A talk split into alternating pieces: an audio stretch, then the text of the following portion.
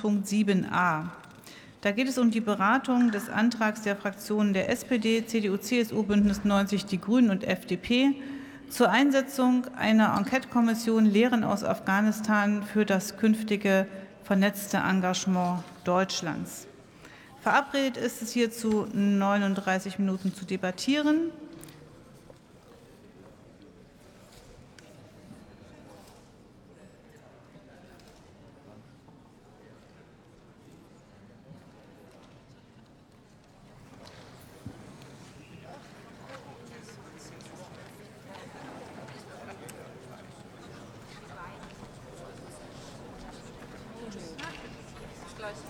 Ich eröffne die Aussprache und das Wort hat die Kollegin Shahina Kambir für Bündnis 90 Die Grünen.